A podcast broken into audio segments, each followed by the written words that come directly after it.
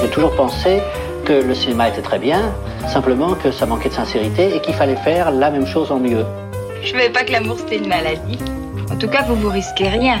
Vous vous êtes fait vacciner. 19h, 20h. Chanter pour moi n'est pas un acte d'orgueil, mais seulement une tentative d'élévation vers des cieux où tout n'est qu'harmonie.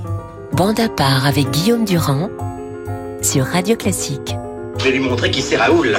Aux quatre coins de Paris qu'on va le retrouver éparpillé par petits bouts façon puzzle.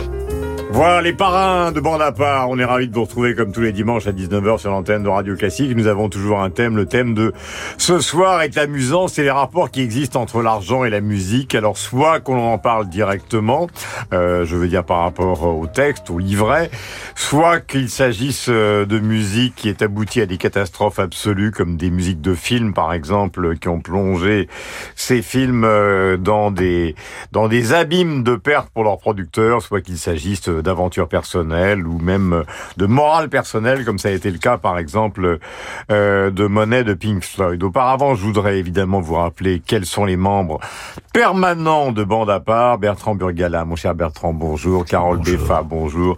Et Marc Lambron, bonjour. Voici une voix. Oh, et si j'étais riche,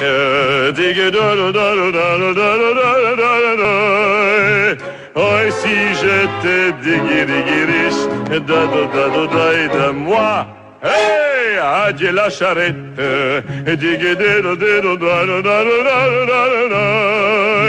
tous les jours j'ai dégui dégui riche, dado dado moi, je bâtirai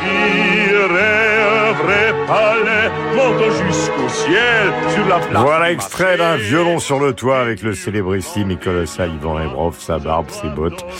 Et évidemment tout l'imaginaire qui était porté par cette comédie musicale. Nous allons commencer immédiatement par Richard Wagner, le prélude de Tristan et Isolde. C'est la Stadtkapelle de Dresde dirigée par Carlos Kleiber en 1982 qui, comme par hasard, est le chef d'orchestre préféré du ministre de l'économie, euh, Bruno Le Maire. Il a écrit un très beau livre sur Carlos Kleiber.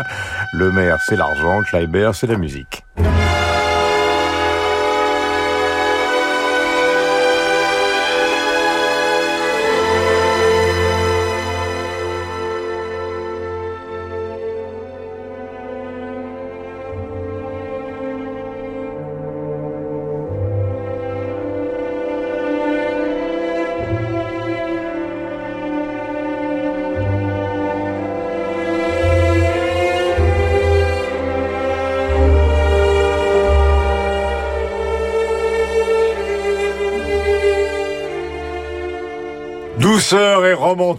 Alors qu'un DG frisson de sourire s'empare de mes camarades. Euh, alors on se dit, euh, prélude de Tristan et Isolde. Quel où, rapport Où est, l'argent, Béfa Ouais, qui, où est l'argent Qui l'a volé euh, Ben, on ne vole pas d'argent dans, dans Tristan, à ma connaissance.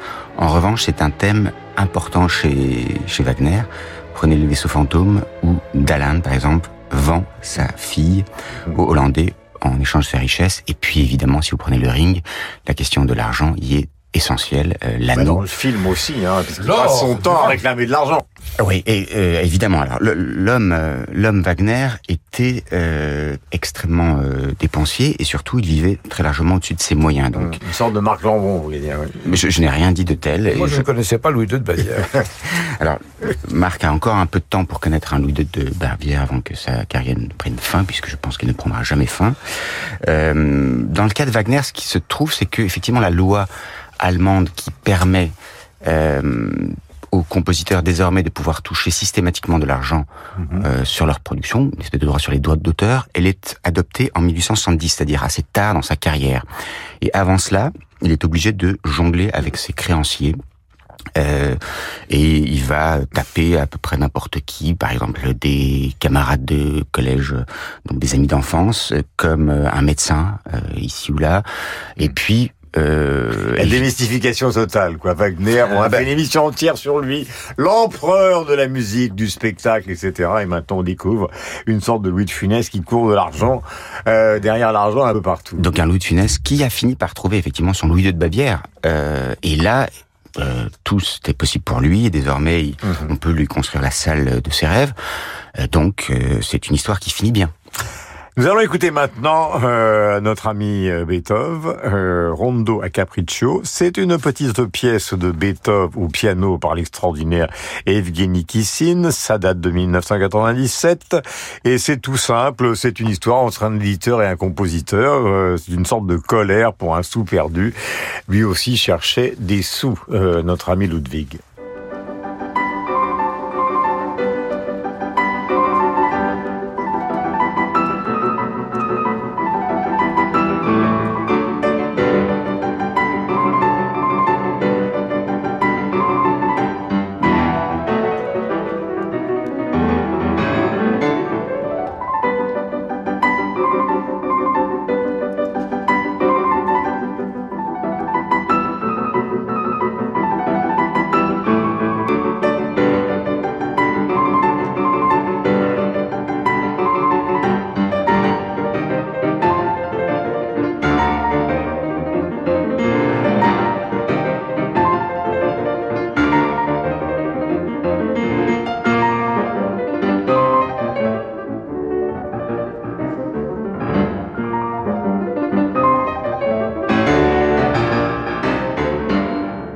Pour les rapports entre un compositeur et son éditeur, mais au passage, vous avez remarqué évidemment ce qui est aussi impressionnant, la gaieté de cette colère pour un sou perdu et en même temps la virtuosité exceptionnelle d'Evgeny Kissin euh, qui passe sur le piano à la vitesse euh, d'un train et qui en même temps est d'une légèreté absolue. Ça date de 1997. Nous allons aborder une séquence avec deux versions différentes de la même chanson qui a été écrite par Berry Gordy et Jenny Bradford en 1959 et qui a été reprise en 63 par les Beatles, puis par les Lennon en 1969 et puis par les Flying Lizards en 1979.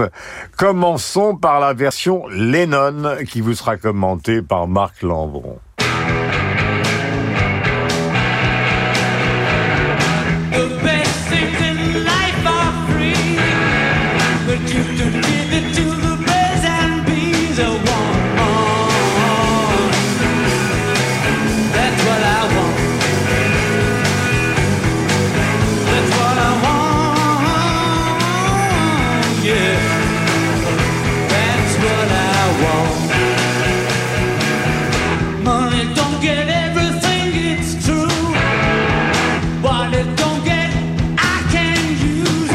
Marc, euh, c'est le moment de passer à table, euh, non pas pour évidemment nous délivrer des billets, puisque maintenant vous le savez, euh, le cash ça n'existe plus, il faut remonter à Mélodie en sous-sol, euh, mais il faut nous expliquer pourquoi tout d'abord. Cette guitare, cette guitare, on sent qu'elle vous touche, cette Ah. voix aussi, mais le thème. Alors le thème, c'est la cupidité, le thème de la chanson. L'argent, c'est ce que je veux. C'est une chanson qui vient de Tamla Motown, donc euh, Berry Gordy qui est le patron du label, donc c'est une musique noire si on veut. Reprise en 63 sur le deuxième album des Beatles avec euh, John Lennon à la voix principale. Et là, nous sommes six ans plus tard. Euh, été 69, les Beatles viennent d'enregistrer en août de finir l'enregistrement de Abbey Road, qui est leur chant du cygne. Le disque va sortir en octobre. Et entre-temps, en septembre, un Lennon déphasé, euh, sous prise d'héroïne, à ce moment-là, reçoit une invitation impromptue de venir jouer à Toronto, un festival où il y aura les pionniers du rock, où il y aura Little Richard, euh, où il y aura Jerry Lee Lewis, euh, Chuck D'où la, Berry. d'où la guitare qui Et- déménage. Il accepte. Euh, en 24 heures, il passe quelques coups de téléphone et il embarque dans un, un avion où les musiciens vont répéter assez vaguement. Les musiciens, c'est Klaus Vormann à la basse, qui était un ami de l'époque de Hambourg. C'est Alan White à la batterie, qui va être le batteur de Yes. Et c'est Eric Clapton, l'ami de Burgala, lui aussi en phase euh, héroïnomane. C'est pour ça que la Et guitare est pas donc, terrible. euh, et donc, euh, les guitares sont lourdes. Euh, et, et il semble que Lennon a eu un track terrible. Il n'avait pas fait de vraies scènes depuis 1966.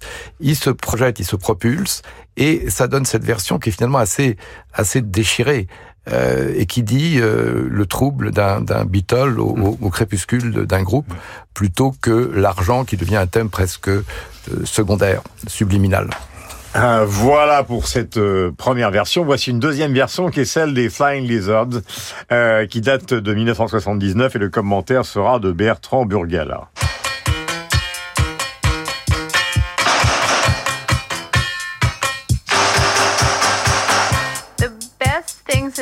The best things in life are free, but you can give them to the birds and bees. I want money.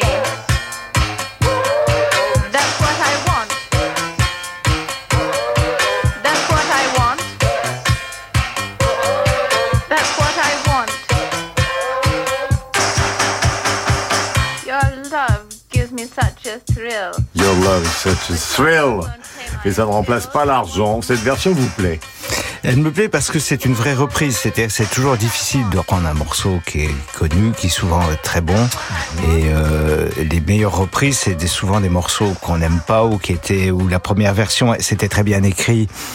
Mais je parle dans le rock. Hein, euh, mais euh, la, la- la- première version, la version d'origine était était très bien écrite, mais mal produite. Là, il fallait faire quelque chose de différent. Et les Flying Lizards l'ont fait au début des années 80. C'est un groupe britannique qui a fait des reprises comme ça, très euh, très froides, très minimales, euh, à la fois de James Brown. Ils ont fait Sex Machine. euh, Ils ont ils ont repris euh, Summertime Blues d'Eddie Cochrane.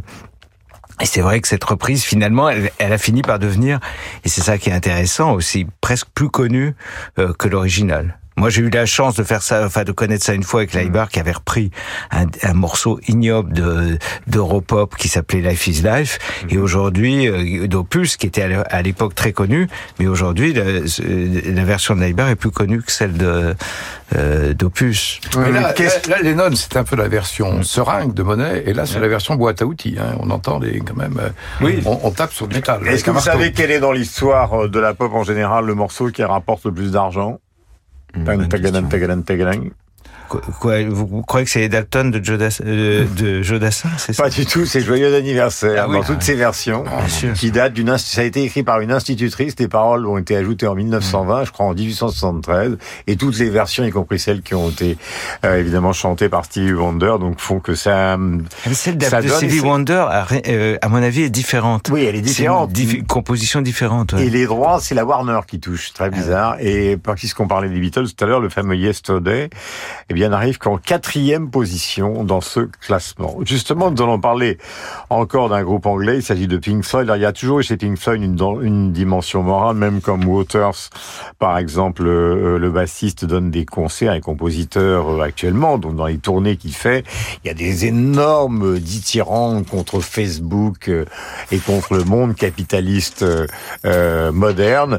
Eh bien, c'est la base justement de cette chanson célébrissime de 1973. C'est une dénonciation money.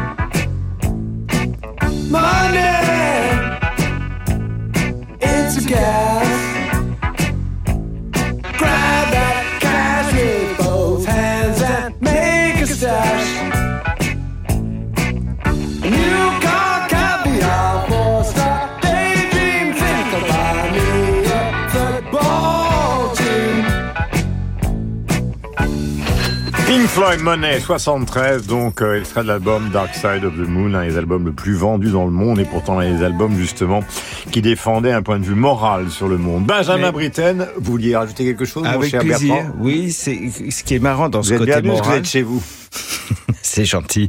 Ce qui est amusant avec le côté moral, c'est que euh, le management de Pink Floyd a toujours été un des plus rudes, un des plus euh, Ah bah oui. difficiles, un des plus âpres au gain. Ouais. Donc c'est toujours dans l'indignation et dans la dénonciation. Mm. Euh, et récemment encore, Marie-Claude Mann a voulu inclure un morceau de Pink Floyd enregistré à Hérouville dans un hommage à Michel Mann. Elle n'y est pas arrivée. Jérôme Lapéroussa s'est cassé les dents. Euh, le film d'Amouji sur le festival d'Amouji n'a jamais pu sortir à cause de Pink Floyd. Donc c'est toujours amusant. Il y a un contre-exemple dans le groupe, c'est David Gilmour qui avait vendu sa maison à Londres il y a longtemps pour la donner à, à une charité. Euh, Il a beaucoup aidé dans l'ombre Robert Wyatt. Donc ils sont quatre, ils sont différents, mais quand même cette chanson de, dé- de dénonciation, elle est quand même assez paradoxale. C'est le plus moraliste qui est le plus pingre. Oui, bien sûr. Normal. Bien sûr. En revanche, ce qui est amusant aussi, Guillaume, c'est que c'est probablement un des seuls tubes avec euh, des couplets euh, euh, avec sept temps. En général, toutes les chansons euh, comme ça sont à quatre temps pour que ça soit très très carré. Et ceci, si, fa, si, euh, à la basse, c'est à 7 ans.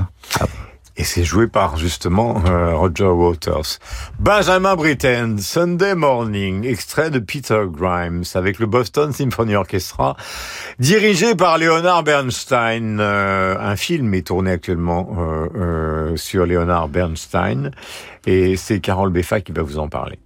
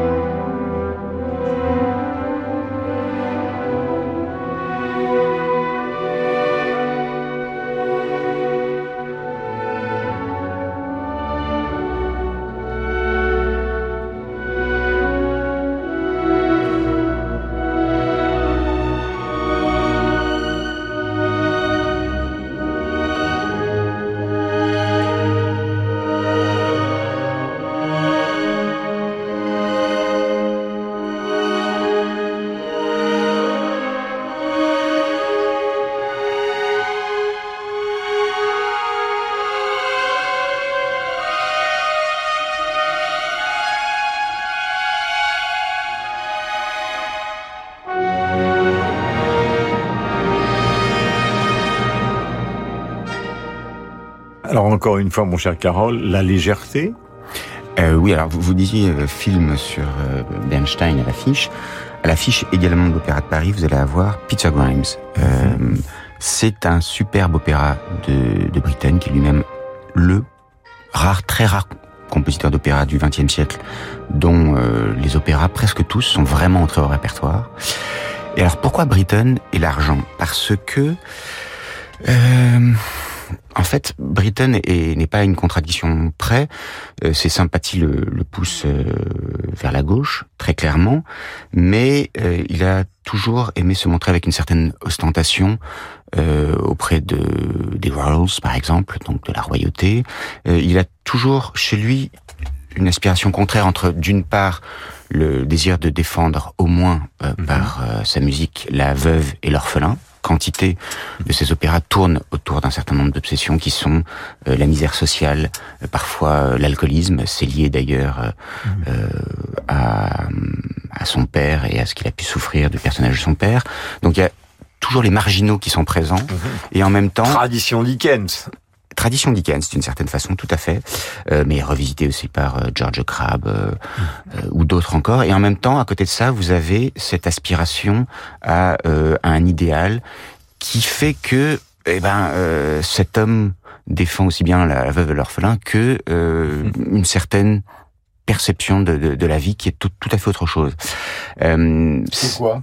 bah, Qui est, euh, on va dire, le l'éclat- Non, on va pas dire que c'est la cupidité, mais c'est un, cer- certain éclat victorien de la Grande-Bretagne quand même, euh, qui a priori ne euh, ne fait pas tellement bon ménage avec euh, avec cette défense-là. Mais c'est la dualité, parce que fondamentalement, la Grande-Bretagne, c'est toujours les punks et la reine. Regardez ce qui s'est passé avec Vivienne Westwood. C'est-à-dire qu'elle demande à sa famille, après sa mort, de faire une fondation entièrement dédiée à la lutte contre le capitalisme. Mais en même temps, euh, ce qu'on sait, c'est que comme tous les grands couturiers, elle en a profité, et c'est tout à fait normal, décoré par la reine, mais en même temps anti-système avec les punks. Enfin, c'est ça, la Grande-Bretagne. Nous, Mais on a le rock- beaucoup de le- mal. Le, rock va promouvoir une figure aujourd'hui euh, mondiale, c'est le rebelle platiné. Ouais, bah oui, c'est c'est même la base du rock. Voici Gypsies. Prolétaire, ça date de 1967. Alors ça, il n'y a que Burgala pour trouver un morceau pareil. D'abord, c'était avant 68, à l'époque, euh, personne ne s'occupait de rock'n'roll, ou pratiquement. Euh, et, et voici ce- cette petite pépite.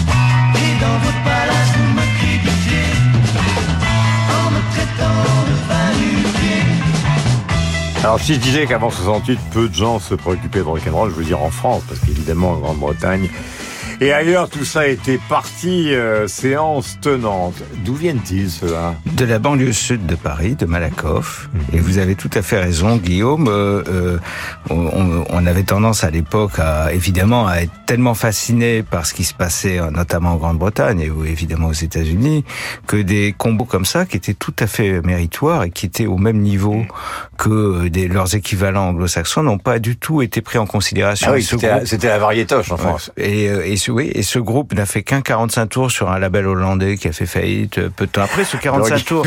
Et oui, mais c'est devenu une rareté. C'est un disque de collection qui vaut une fortune maintenant, etc. Parce que évidemment, le temps fait son œuvre et on se rend compte qu'ils étaient du, ils avaient ouvert pour les Pretty Things et ils avaient euh, même euh, été bien. un petit côté. Kings même. Bien sûr, c'était un groupe mods, comme il y avait les, il y avait d'autres combos comme ça en France, les Fleurs de Pavot, les Boots. Mais là, c'est enregistré, ce qui est amusant, dans le studio de Loulou Gasté. Donc, on voit aussi le, le, le, les chocs de, de culture. L'ombre de Lynn Renault. Mais cette chanson politique, prolétaire, en même temps, ce qui est amusant, c'est qu'ils étaient politiques, mais sans être politisés. Ils étaient, euh, euh, ils- ils- ils- en fait, ils gagnaient assez bien après leur, leur vie en jouant dans des soirées privées, qui étaient des soirées de la haute société. Et ils en gardent un souvenir. euh, ils, ils ont un site où ils racontent un peu toute leur aventure. Et ils en gardent un souvenir ému parce qu'ils disent ces personnes.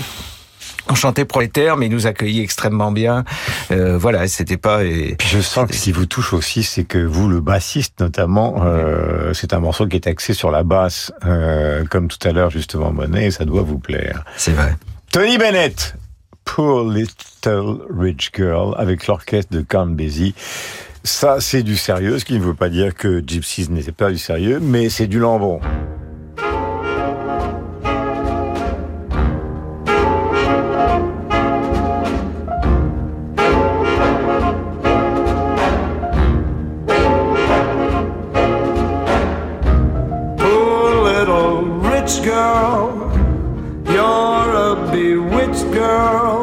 You better beware,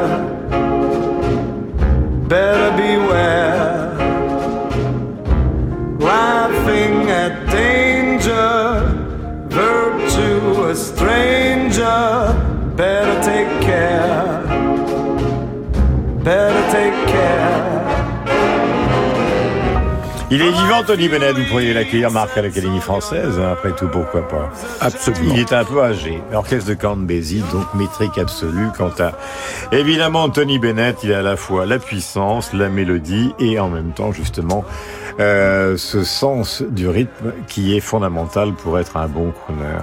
Alors un peu d'histoire sur l'expression pauvre petite fille riche. Apparemment, elle apparaît en 1917 dans un film muet de Maurice Tourneur avec Mary Pickford, et ce sont les, les facéties et les, les, les- le blues d'une riche orpheline de mère. Laquelle a fondé United Artists, si, ça si Avec, mémoire est bonne. avec Chaplin et, et Douglas Fairbanks, Voilà. en effet. Donc, euh, Mais il y a un remake, il y a un riche, remake mais- en, en 36 avec Shirley Temple. Alors, elle a 8 ans et c'est son 32e film. Mais ce qu'on vient d'entendre, c'est Noël Coward. Alors, Noël Coward est un peu le Sacha Guitry anglais, qui était auteur de revues, mais qui était aussi compositeur. Il écrit cette, euh, cette musique pour un- une revue qui s'appelait On euh, with the, the Dome, je crois. Et euh, bon, bah, les paroles, c'est une sorte de mise en garde un peu convenue. La, pau- la pauvre petite fille riche, c'est solitude, oisiveté, amour sans lendemain, cocktail, vie d'intérieur. Bon, en 59, reprise par euh, Tony Bennett avec euh, donc le grand orchestre de Count Basie qui accompagne aussi Sinatra à ce moment-là. Là, vous avez entendu, c'est jazzé et c'est syncopé. Euh, dernière chose, c'est que la pauvre petite fille riche, le type humain, a été incarné surtout par Barbara Hutton. Barbara Hutton était une héritière Milliardaire. une milliardaire des magasins Woolworths. Euh, euh, sa mère se suicide quand elle a 5 ans, elle est très malheureuse, mais elle va se marier sept fois. La première fois avec un faux prince géorgien, la dernière fois avec un faux prince laotien. Et entre-temps, elle va épouser, euh, elle va épouser Cary Grant, euh, qui, est, qui, Lambron est, est dingue. qui, est, qui, est le, qui est le seul qui ne la tapera pas, mais elle lui offrira euh, je, veux, je veux dire dans, dans, dans sa bourse. Elle lui offrira d'ailleurs un liner, un avion privé comme cadeau de rupture. Elle épouse aussi le super playboy, euh, le Latin lover euh, Porfirio Rubirosa. Ouais. Mais le mariage va durer 53 jours parce que il la trompait et continuait sa liaison avec l'actrice euh, Zaza, Zaza Gabor. Voilà. Donc euh, là, là, euh, C'est le drame, quoi. c'est le drame. Et ce que Noël Coward voit en 1925, ça rejoint le personnage de, de Barbara Hutton. Voilà, nous avons une version euh, française bien connue, justement, des rapports avec l'argent l'argent. Inutile de vous parler de Molière euh, avec l'avare. Voici une version plus cinématographique, Gérard Houry, Daniel Thompson, La folie des grandeurs, avec euh, des, des costumes qui évidemment rappellent Velasquez. C'est un film de 1971, Les Ménines. Et dans le rôle de Don Saliste, euh, Louis de Funès. La gabelle, la taille, l'impôt sur les épices, pour cette année, ça fait combien? 200 000 ducats, monseigneur. Mais l'année dernière, ça faisait beaucoup plus. Oui, mais la récolte avait été très bonne. Cette année, la récolte a été très mauvaise, alors il faut payer le double. Les impôts, tout ça, c'est pour le roi. Mais dans Saluste, nos gens sont terriblement pauvres et... C'est normal. Les pauvres, c'est fait pour être très pauvres et les riches, très riches. Voilà, donc il a arrêté dans le studio. C'était une réplique ou des répliques qui marchent toujours. Vous vouliez ajouter quelque chose, Bertrand, concernant la musique? Euh, euh, la musique et l'argent, c'est qu'il me semble que la, la musique était signée Michel Polnareff, dont on a connu à la fois les, les, les, les péripéties fiscales et L'exil à Los Angeles et le aussi retour. La façon dont il a parfois euh, mis en difficulté financière les labels avec des disques interminables. Le dernier, je crois qu'il a mis 30 ans quand même pour le- l'enregistrer. De l'or, monseigneur. Nous avons rendez-vous avec Dire Straits, Francis Poulenc, la bande originale de Cléopâtre, Michel Mann, Igor Stravinsky, Tchaïkovski et tellement d'autres. C'est dans un instant, c'est bande à part. Nous sommes là pour vous. Ce soir à 21h, l'Orchestre national de Lille, dirigé par Alexandre Bloch, interprète Le chant de la terre de Malheur, avec la mezzo-soprano Dame Sarah Connolly et le ténor Toby Spence. Au programme également, la symphonie de chambre numéro 1 de Schoenberg.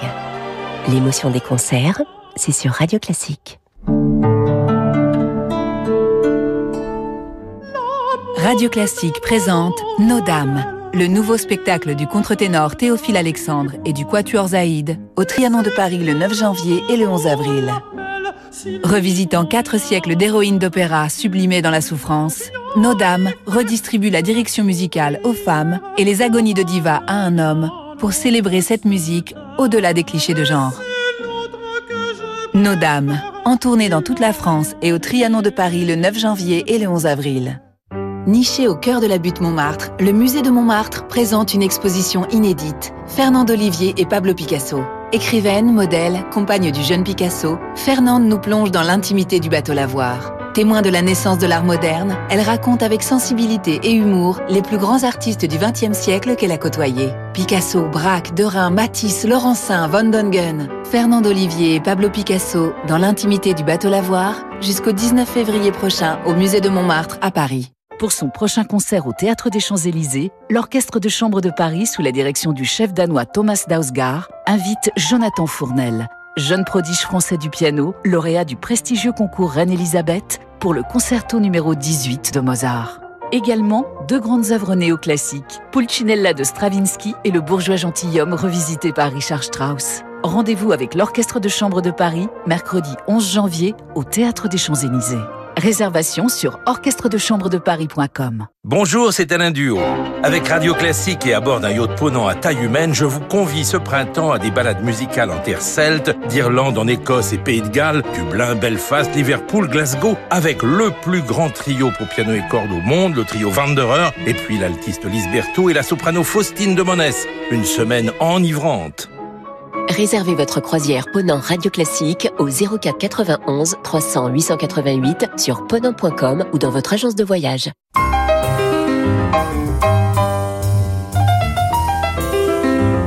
Vite Des commissaires, des archers, des prévôts, des juges, des juges Des potences et des bourreaux 19h, 20h, Je veux faire pendre tout le monde Et si je ne retrouve mon argent, je me pendrai moi-même bande à part avec Guillaume Durand sur Radio Classique. Voilà, nous ouvrons un deuxième chapitre euh, de ces rapports entre la musique et l'argent avec, je vous le disais tout à l'heure, d'ailleurs, Fred Francis Poulenc, que la bande originale de Cléopâtre, Michel Mann, Igor Stravinsky, nous allons vous expliquer tout ça. Je vais commencer par un titre euh, célébrissime de Dire Straits qui s'appelle Money for Nothing, qui date de 1985. Alors je vais vous donner les explications. Avant, c'est tout simplement que Mark Knopfler à New York rentre dans un magasin d'électroménager. Euh, c'est un type très discret, Mark Knopfler, euh, assez sophistiqué. Et euh, il entend donc euh, l'un des employés des magasins d'électroménager dire c'est rockstar, ils nous emmerdent, ils dépensent de l'argent, ils vivent comme ils veulent, la vie beaucoup trop facile pour eux, etc., etc. Et donc, à partir de ces considérations qui l'ont particulièrement exaspéré, Monsieur Knopfler donc euh, a composé Money for Nothing avec en 85 dans les chœurs Sting.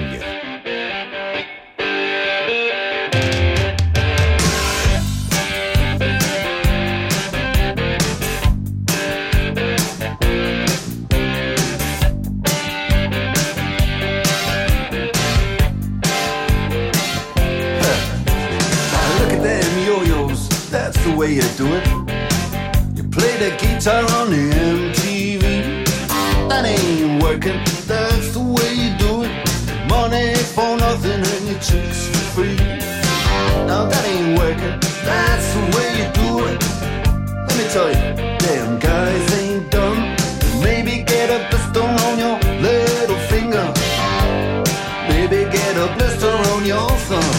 Voilà donc les rockstars qui sont juste bonnes euh, à passer sur MTV. On voit d'ailleurs dans le clip, euh, il a fait figurer euh, notre ami Mark Knopfler, justement le fameux vendeur. Alors c'est pas le vendeur lui-même, mais c'est un clone du vendeur.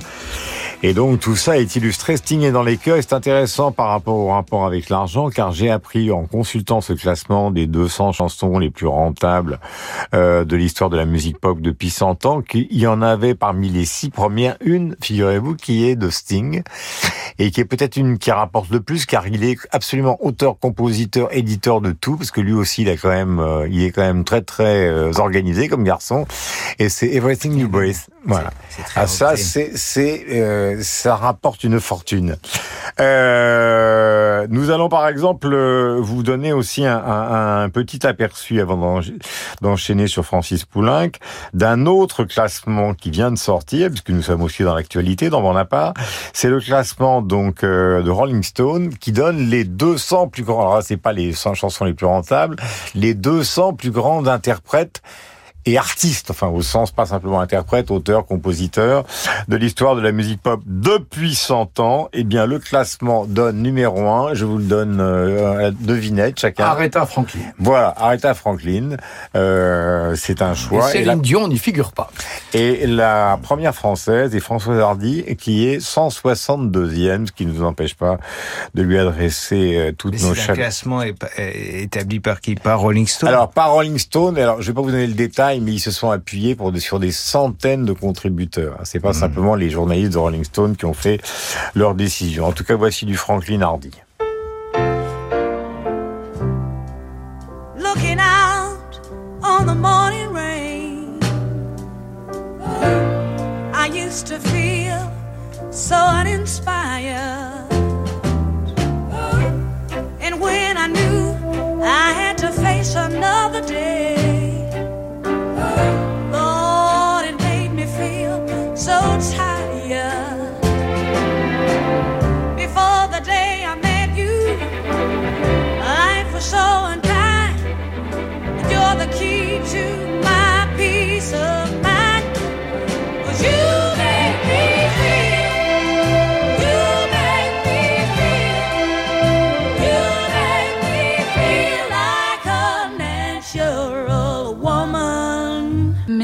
si tu crois un jour que tu m'aimes, ne crois pas que tes souvenirs me gênent.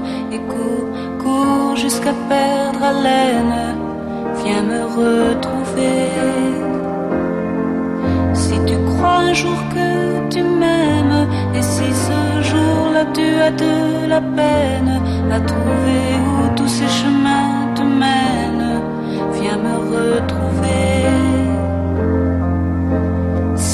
Dégoût de la vie vient en toi, si la paresse de la vie s'installe en toi, pense à moi, pense à moi. Mais si tu crois un jour que tu m'aimes, ne le considère pas comme un problème et cours et cours jusqu'à perdre haleine. Viens me retrouver.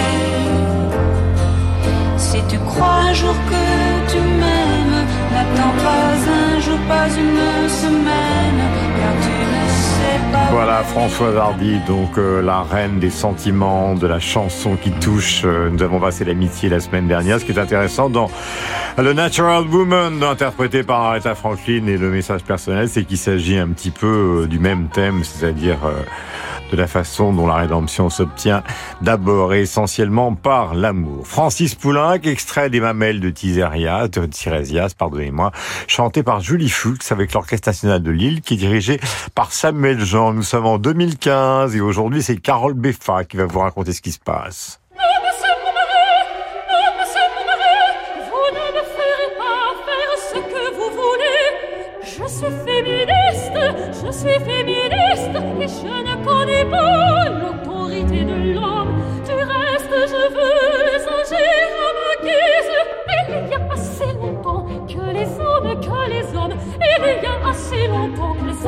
Ce qui leur plaît. Après tout, je veux aussi aller me battre contre les ennemis.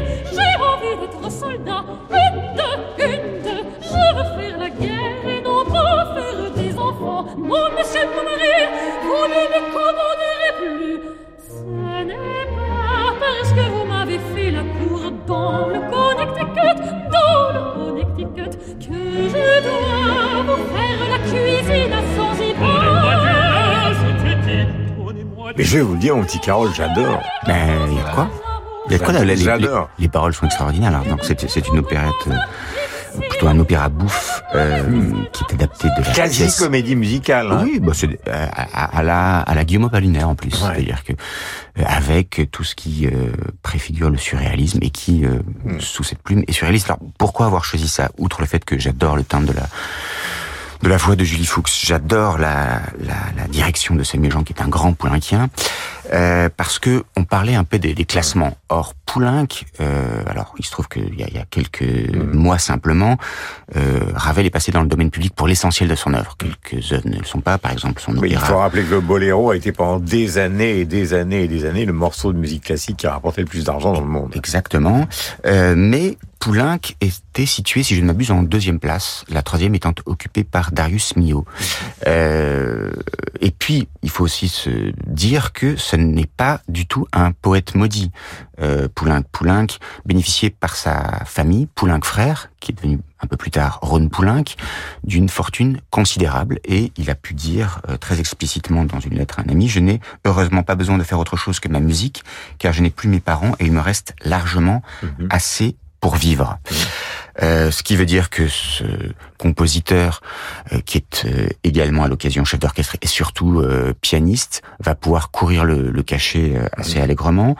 Il a un vaste réseau de relations sociales et mondaines qui lui permettent d'aller taper à la bonne porte pour obtenir des commandes privées toujours. hein. Le Front populaire à partir de 1938 instaure le principe de la commande d'État. Ces euh, deux confrères et consoeurs euh, du groupe des six, Germaine Taillefer et euh, Darius Milhaud en profitent, mais pas lui. En revanche, il connaît les Noailles, il connaît très bien les Polignac, et un peu plus tard, lorsque sa carrière va être américaine, il va pouvoir bénéficier de commandes importantes des États-Unis, de la plupart des, des fondations les plus prestigieuses et les mieux dotées.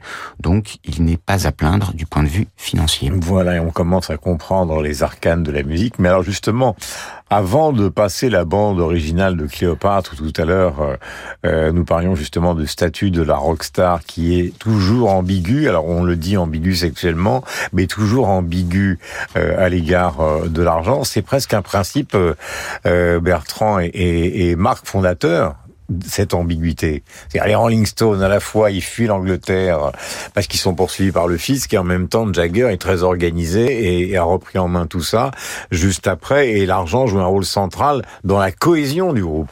Bah, il continue à chanter Street Fighting Man, qui est quand même un, un hymne, une incitation à descendre dans la rue. Et en même temps, ils sont, ils sont sur une scène avec, euh, avec garde du corps et, et les royalties à la clé, oui. Ouais. C'est fondateur, en fait. Je pense que c'est ben, c'est devenu fondateur, c'est-à-dire que c'est euh, une sorte d'hypertrophie de ce qu'on appelait déjà le, le, le show business. Au fond, euh, euh, ça vient de, de des divas d'autrefois qui sont devenues aujourd'hui les, les stars du rock, pour parler français. Je, je suis pas sûr que cette hypocrisie soit. Mais j'ai pas dit que c'est- non, non, non, non, c'est- une dualité, moi, mais je pense. Mais même cette dualité, elle n'est pas euh, constitutive du rock parce qu'elle n'est pas du tout présente dans le rock des pionniers.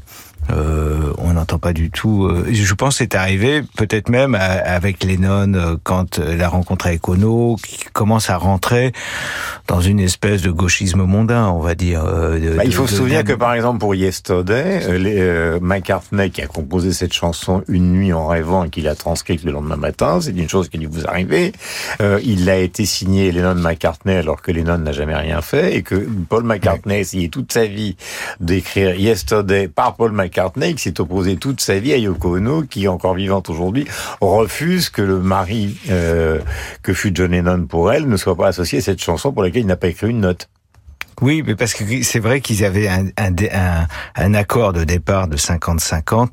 Quand on fait un morceau qu'on signe 50% musique, par exemple 50% paroles, parfois on se dit, mais mince, quand même, euh, le texte, là, il y avait trois lignes. euh, Mais c'est le principe du 50-50. Si on commence à revenir dessus, c'est comme quand on va au restaurant, qu'on dit, ah mais non, mais là, j'ai pas pris de vin, euh, alors je Ah, moi j'en connais des comme ça. hein.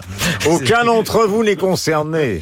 Mais, euh, Mais ceux mais qui, voilà. pa- ceux qui Non, partent avant le dessert sont quand- Quand Lennon est dans sa phase gauchiste, c'est aussi l'époque où il y a des démêlés des Beatles avec Alan Klein, qui avait déjà été le- le- l'homme d'affaires des Rolling Stones. Donc euh, là, il y a quelque chose qui se fait, qui est la, premiers- fusion entre l'homme d'affaires dans- et, et les groupes, et les musiciens. c'est- l'occasion de commence- rendre hommage à ces deux groupes qui étaient quand même les Beatles et les Stones, qui ont eu un entourage assez magique au départ pour que ça marche. Dans cet entourage, le rôle des managers initiaux a été extraordinaire, et c'est pour ça que les Beatles se sont désagrégés après la mort de Brian Epstein, parce que Brian Epstein était un manager honnête. C'était quelqu'un d'extrêmement euh, élégant à tout point de vue, y compris financièrement. Et Andrew Le Goldham, qui était le découvreur des Stones, Andrew était quelqu'un qui voyait grand, qui était pirate, qui était un coquin, mais qui était honnête aussi, qui les a pas volés du tout. Et ceux qui les ont volés, c'est ceux parfois qui leur ont dit vous êtes en train de vous faire arnaquer. Et comme Alan Klein, qui était un Mais escroc. Epstein, il est disquaire à Liverpool au départ, donc il, Ouais. il commence Enfin, avec ses eux. parents, un magasin d'électroménager. Voilà. C'est un euh, Que bourgeois de d'histoires. Liverpool, on Que d'histoires racontées aux auditeurs de Radio Classique et que de musique. Alors là, nous allons passer à l'aspect catastrophe absolue. Je reconnais bien euh, mon camarade Marc Lambron, théâtral, académicien français. Voici donc la bande originale de Cléopâtre, composée par Alex North. Film extraordinaire de Joseph Mankiewicz, qui a totalement ruiné la Fox. Lambron va vous expliquer pourquoi.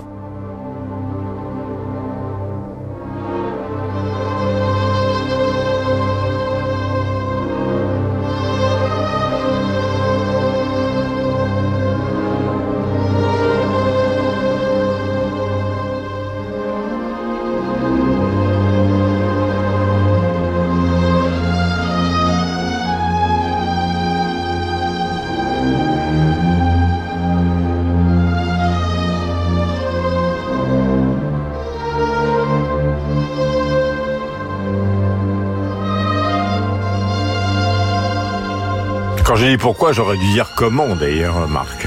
Comment? Alors, Alex North, qui est né en 1910, il est mort en 91, était un arrangeur de jazz qui euh, s'impose à Hollywood comme musicien de film, essentiellement grâce à Kazan, qui va le, Elia Kazan, qui va le chercher pour la musique d'un tramway nommé Désir et de Viva Zapata. Et pour Kubrick, il écrit la musique de Spartacus, donc un plum. Et c'est pour ça que Mankiewicz, en, en 62, va le chercher pour la musique de euh, Cléopâtre, euh, film qui dure 4 heures dans sa version longue, euh, 151 minutes de euh, musique. Euh, plus proche de l'opéra que du concerto quand on écrit pour un film pour un film aussi long. Euh, c'est une musique qui va perdre l'Oscar face à au Tom Jones, la musique de Tom Jones de Tony Richardson. Et donc il y a cette quasi banqueroute qui suit le, le film en 1963, qui fait que les producteurs Wanger et Skouras euh, dégagent, et c'est Zanuck qui arrive et qui va peu à peu remonter le remonter la firme. Ça va pas être préjudiciable à Alex North parce que dès l'année suivante, il fait la musique des Cheyenne de, de John Ford, de Qui a peur de Virginia Virginia de, Mike Nichols, et même dans les années 80 de euh, Good Morning Vietnam. En revanche, il se fâchera avec Kubrick qui l'engage pour 2001 et puis qui le, rejette. La dernière chose, c'est que la musique qu'on a entendue, c'est une musique euh, subtile, très très climatique. Euh, faut pas oublier que Cléopâtre, le film, nonobstant les scènes à grand, grand spectacle, est essentiellement, c'est du Kammerspiel. C'est beaucoup du théâtre en chambre. Ça se passe essentiellement dans des palais. Et cette musique euh, y correspond à la différence de musique plus tonitruante, plus biblique, si j'ose dire, pour des films des peplums comme euh, Les Dix Commandements, par exemple, mmh. Elmer, ben, Elmer Bernstein, où là, il y a les symboles, euh, les cymbales euh, et l'orientalisme. Très, très belle bande sonore qui donc, rescapée d'un naufrage, est indépendante de lui. Voilà, Cléopâtre, bien évidemment, film de Mankiewicz. Nous allons écouter maintenant, petite pépite, Michel Magne, excellent compositeur, hymne à l'argent, et c'est la bande originale de Mélodie en sous-sol où tous ces billets, vous le savez, finissent par s'envoler. Nous sommes avec Henri Verneuil en 63, Gabin Delon.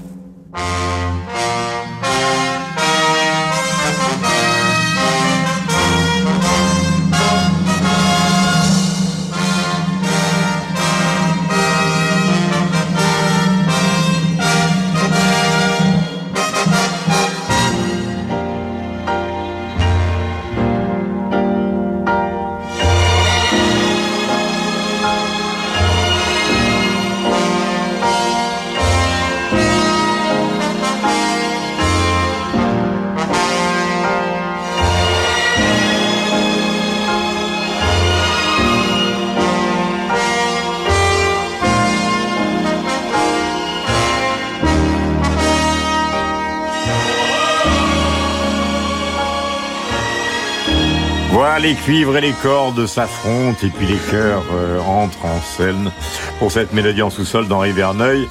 Gabin Delon, on sent que vous aimez. Hein. Oui, j'aime beaucoup. On retrouve chez Michel Mann toujours la même cette signature qu'il est. Il, il, il, trouve un thème pour le film qui va décliner sous toutes les sous toutes les formes. Donc là, ce qu'on entend après après l'introduction, on va le retrouver sous des formes très différentes. Il est capable de faire un cha-cha après dans une scène de danse. Mais j'ai cité Michel Mann, qui est un compositeur euh, remarquable parce que aussi, alors, en plus, il a fait aussi la musique de Moyen avoir des sous avec avec Yann, mais parce que il fait partie avec euh, aujourd'hui Jean-Jacques Debout ou Philippe Sard de ces artistes qui ont payé très cher leur magnificence, leur munificence et je dirais leur amateurisme ou leur imprudence fiscale. C'est des c'est des artistes qui ont été complètement déchiquetés, qui se sont retrouvés avec des dettes faramineuses et une fois que qu'ils sont rentrés là-dedans, ça les a beaucoup abîmés et Michel Magne qui avait créé le studio d'Hérouville, qui, en qui était au départ son propre studio, qui a été un studio, euh, le premier studio vraiment comme ça, résidentiel, mais où il y avait un, un grand chef, il servait des grands crus, donc les les, les, musiciens britanniques euh, venaient ou américains venaient là, et mais après la faillite du studio, ils, ils revenaient et ils voyaient la, la, le, la pelouse avait pas été tondue, enfin ils se retrouvaient dans un dans un gîte rural. Et euh, oh oui, Elton John. et, et, voilà, et a été complètement abîmé, mais quelqu'un et Philippe Sartre, Jean-Jacques Debout, qui sont des personnages extraordinaires. Que Debout a fait des chansons magnifiques, Philippe Sartre des musiques de films extraordinaires. Ils ont été très très très blessés et c'était c'était pas du tout des, enfin c'était des, c'est alors eux des, des c'est des enfants qui rêvaient, qui rêvaient grand, qui avaient euh, et j'ai trouvé extrêmement touchant et c'est une façon aussi il faut aimer les gens quand ils sont en vie et Debout et Sartre et euh, et, euh, et Michel Magne, c'est des personnages euh, et vous les auxquels je suis très attaché. Et vous les défendez très bien. Géant, Igor Stravinsky. Ben, L'explication est extrêmement simple. Pourquoi l'argent? Eh bien, tout simplement parce qu'un jour, Stravinsky euh, quitte euh, ce qui deviendra l'Union soviétique, lui le russe, il part à l'étranger, et donc, euh, pour euh, toucher euh, des droits d'auteur, il a simplement modifié des petites compositions, enfin, des petites orchestrations de ces grandes, de ces grandes réalisations, comme par exemple cette danse russe Petrouchka, avec le symphonique de Boston dirigé par Michael euh, Tilson Thomas, mais c'est vrai aussi pour le Boiseau de feu ou pour bien d'autres compositions. Ça, ça date de 1969.